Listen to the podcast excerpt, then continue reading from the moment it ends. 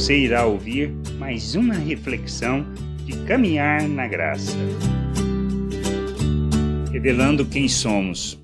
Jesus ensinando no Evangelho de Mateus, no capítulo 6, versículo 14 e 15, afirma: Porque se perdoardes aos homens as suas ofensas, também vosso Pai celeste vos perdoará. Se, porém, não perdoardes aos homens as suas ofensas, tampouco vosso Pai vos perdoará as vossas ofensas. Perdoar, amar, servir são expressões de quem somos e não se trata de uma opção para nós, mas uma simples confirmação das palavras que proferimos, do arrependimento declarado, mas não podemos permanecer na mesma atitude indefinidamente pois temos uma jornada de crescimento, amadurecimento, para revelarmos quem somos, para manifestarmos a glória de Deus e agirmos segundo a obra que Ele realizou. Quando insistimos em não agir segundo as promessas, quando não andamos na verdade, simplesmente confessamos que ainda não o conhecemos e que não nos submetemos à sua vontade. Perdoar, amar, ter compaixão, somente faz de nós filhos de Deus, revelando quem somos e nos conduzindo à maturidade, andando na verdade,